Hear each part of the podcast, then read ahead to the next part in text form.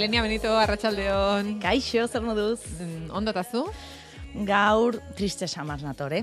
Bai, gaur zuen animoak behar ditut. Behar dituzu, eh, zer Bueno. gertatu zaizu bizitza honetan ba? Zergatik zauden triste? Bai, bitu. Hola, ja, urtea amaitzear dago eta egunero komunikabideetan eta sare sozialetan edo lagunen mezuetan amaika zerrenda topatzen ditugu, bai?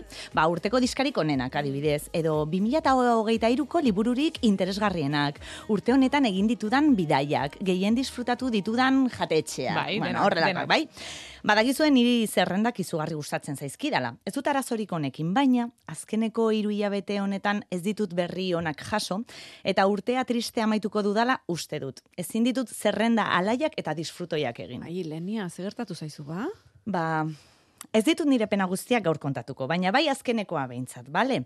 Aurreko astean lagun baten deia jaso nuen, berandu zen, gaueko amarrak pasata. Afaria prestatzen ari nintzela, deitu zian, eta, bueno, arraro egin zitzaidan, eta ja, urduri hartu nuen telefonoa, hori egia da, ze joan didion idazlea gogoratzen dut horrelakoetan, beti. Bere liburu bat ala hasten delako. Bizitza oso azkar aldatzen da bizitza une batean aldatu daiteke. Afaltzera esertzen zara eta ezagutzen zenuen bizitza amaitu daiteke. Jo, eh. Eh, bueno, eh, bai, eh, subido irik ez zaigu sartuko Ez, honekin, guere egia esan tristetzen hasi gara. Bai. Gaur ez, sentitzen dut badakit oso katastrofikoa dirudi, baina hala da, nire lagunak hiru hitz besterik ez zituen esan, eta bai, hemendik bi astetara, ez da bakarrik urtea amaituko, ezagutzen dudan bizitza hau ere nolabait amaituko da. Ilenia, Madrilera noa. Gauza okerragoak badaude, eta izan daitezke edo etorri daitezke, bai noski. Baina igual horregatik, orain, justo orain, nire laguna urrutira joatea, ba, lur jota utzi nau. Eta zer erantzun zenion? Ez. Direktamente. Hitz bakar batean sentitzen nuen guztia esan nion. Ezin izan nion besterik esan? Ez, ez zaitez joan. Ez, ez dut hau entzun nahi. Ez, ez zait gustatzen. Ez, Madrilez. Ez, ez ditut aldaketa gehiago nahi. Eta horrelako amaika ez esan nahi nituen, baina bakarra zitzaidan. Egia da bestelako hausnarketa edo sentimendu borobila esan nahi nuela, baina ez zitzaidan atera. Ezin izan nuen. Bueno, em, honek ez dizu lagunduko, Mm. eh, badakigu, behar bada hau esategatik gorrotatuko gaituzu, ba, ze igual bai, lur jota zaudenean horrelako erantzun bat jasotzen duzunean, bueno, ba, aserretzeko modukoa izango da, izaten da, baina Ilenia, Madril gertu dago. Oso. Bale. Gertu dago ez. Ez dago hain urruti. Egia da, baina urruti dago. Urruti dago. Edo zein momentutan ezingo dut berarekin kafe bat hartu edo afaltzeko plana egin. Gure konbertsazioak telefonoz izan beharko dute eta bai badakit hemen dago nire karma. Ze nik hemen formatu guztietako komunikazioa defendatu dut. Beti, baina ezingo dut besarkatu. Eta hori, debaterik gabe existitzen den komunikaziorik eraginkorrena da. Hori egia da. Gero honek bai, debatea izan dezake, eta debate infinitua, baina guk hemen meloi guztiak irekitzen ditugu beti. Mm, bai. Beraz, meloi bat irekiko dut. Oso Vale, ongi, nire, nire me- tristurari aurre egiteko. Oso ongi, meloiak zabaltzearen alde beti. Oso ondo, ba, ona nire aitorpena. Nik ez dut urrutiko harremanetan sinisten. Beraz, lagunekin ere izugarri kostatzen zait. Baditut urruti bizi diren lagunak, ba bai, eta izugarri maite ditut, baina gure laguntasuna ez da hemen zeudenean bezalakoa. Ordun, zuek zer, relaciones a distancia, bai ala ez. Ui, Ah, meloia. Liene, Lierni, ez esan nahi duzu? Ah. eh, mm, Kontekstua Lierniren naizpa Amsterdamen bizi da. eh, bai, orduan, bueno, ezin bestean, ba, ba, bai, hobe hori harremanik ez izatea baino. Zure haizpak Baina- egiten du. Baina, bueno, ni pozik bizi naiz. Bai, Eh, maite duzu. Em, bai, ez zaita inbeste kostatu uste dut. Edo agian ja ohitu naiz. Bai, Hori izan daiteke. Aspaldi.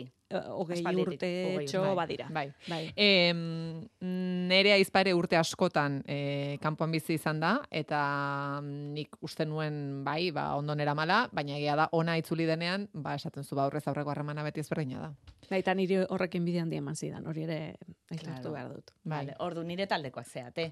Ba, ai. Vale, vale. Baina agian ez gana hain dramatikoak, esan nahi dut. Bueno, bueno, bueno, li, lierni, Bueno, baina- eh, neskatxe animatu nahian gaude, baina, baina ez. deitu dramatika barkatu. Ez importa, ez importa, ze bitu lierni. Nire drama ulertuko duzu, ze beste gauza bat ere gertatzen zait justu orain gabonetan, Bai. urte amaieran. Eta orain bai, nirekin ados egongo zea, bitu.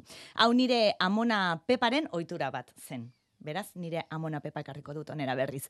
Hogeita lauan, elkarrekin afaltzeko bere bila joaten nintzen beti, bere etxera. Atzo lagun batek esan dit bere izebaren etxea bila julita deitzen dela, eta nahi enbidia mandit, eta ordun nire amonaren pisutxoari bila pepa deituko Vale, diot. Nosari, bila pepa. Kontakizuna horrela izango Vale, da. bila pepara joaten Bila zinen. pepara juten nintzen bere bila, eta amonak bi ohitura zituen, lehenengoa. Bere etxera sartu, bila pepara sartu, eta ba, hortxe esaten zidan, momentuan. Zeo ze abestu zazu, badakizue, zeinen gaizki abesten dudan. Bai. Baina, nire amona, zoriontsua zen nire horra, horra, gure olentzero, Noski. horrekin, aizu. Bigarren ohitura, hau da importanteena. Etxerako bidean, aurreko gabon gau guztien errepasoa egiten zidan. Aurreko urtean zure aitona ja ez egoen gogoratzen, baina zure lengusina ja bidean zen, edo duela hiru urte Ramoni gaixorik zegoen. Eta aizu, duela bost urte gogoratzen Iñaki dibortziatu zen, eta farian ezin izan genuen Mari Carmenen izena esan, ah, baia. Eta duela mar urte nire aizparekin aserren nengoen, eta buru gogorrak garenez ez nion ez da deitu ere egin. Mm, bueno, ados nago, bai, baina ohitura oso nostalgikoa da hori. Oso, oso. Baina amonak ez zuen triste egiten, beti irrifartxu egiten zuen. Galerak ez nituela gogoratu nahi, esaten nionean orduan bai aserretzen zen, eta serio esaten zian, ilenia, bizitza horrela saltzen da. Ezin da beste modu batez ulertu, presentziak eta urrunaldiak dira, bizitza ez da beti nahi duzun moduan gertatzen, baina bai nahi duzun moduan kontatu dezakezu. Gora, gora, pepa. Gora, Pepa. Gora, pepa. Horregatik, egun hauetan, amona nirekin aserre imaginatzen dut, ze badakit orain bizitzen ari naizena, datorren urteko oroitzapena izango dela, eta ja, eskor bizitzen ari naiz. Beraz, eskor kontatuko dudala argi dauket. Eta nola emango diozu buelta honi? E, zer egin dezakegu? Ba, Gu laguntzeko prest. Vale, ez zaitezte inora joan, eta berri txarrak emateko ez deitu. Ah. Debekatuta. Eh, vale. Vale. Bueno, ba. Luze, eh? debekatuta. Ah, luze. Luze, Lu- luze zer eta hogeita amabost, berrogei arte gutxi Guau. gora bera. Vale. Luze, bale? Vale.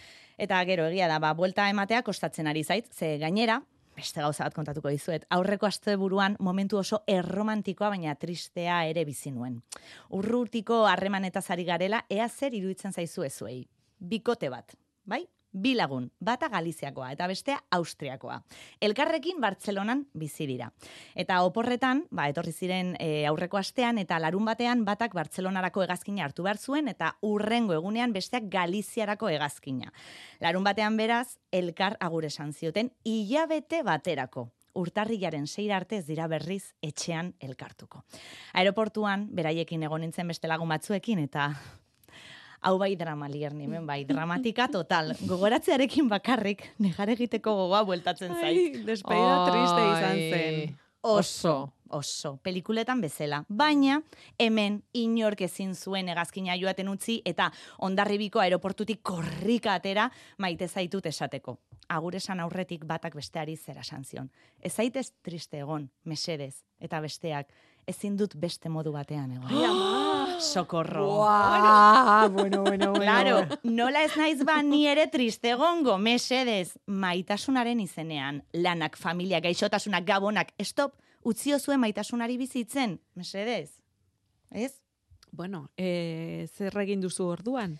Ba, zer egin dudan? Ba, betiko moduan, liburuetara edo pelikuletara jo. Alde batetik, eskerrak, ostiralean, telebistan ezakit ikusiko zenute, baina dirti danzin bota zuten. Ah, begira. Horrek ja alaitasun puntxu bat eman dit, baina kasu honetan gertatzen zaidanari erantzuna liburu batean topatu dudala uste dut. Ze momentuz, eta hemen beste pausa bat, friendly reminder, urte bat pasada hemen dirti danzinen lastana komentatu nuenetik. Eta oraindik ez da gertatu. Inork ez dit besoa lastan du. E, Ilenia, Pepa, Amona Pepa gogoratu hemen, e, baikor ikusi behar dituzu gauzak. bai, egia, unibertsoa ere hemen nire kontrari da, baina ez naiz aserretuko. Alkaso, liburu bat. Alejandro Zambraren mis documentos ipuin liburua. Beitu. Horretan badago izugarri lagundu didan ipuin bat. Ikasle batek, irakasle bati dimisio eskutitz bat idazteko laguntza eskatzen dio. Klasean gainontzeko ikasleek galdetzen diote ea dimititzeko intentzio funtzioa duen eta berak ezetz, ezetz esaten du. Dimititzea nolakoa izango zen jakin nahi dut. Esatera usartzen ez naizen horri bidea ireki nahi diot. Hori erantzuten die. Beraz, bidaliko ez duen eskutitz bat idazteko laguntza eskatzen du. Egingo balu bizitza hori nolakoa izango litzatekeen imaginatu nahi du. Besterik ez.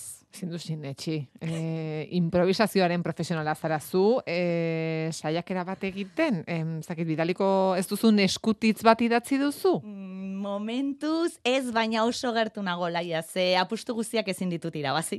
Eta momentuz, askotan pentsatzen alduzu ez zuek, ba, esaten ez dituzuten gauzetan.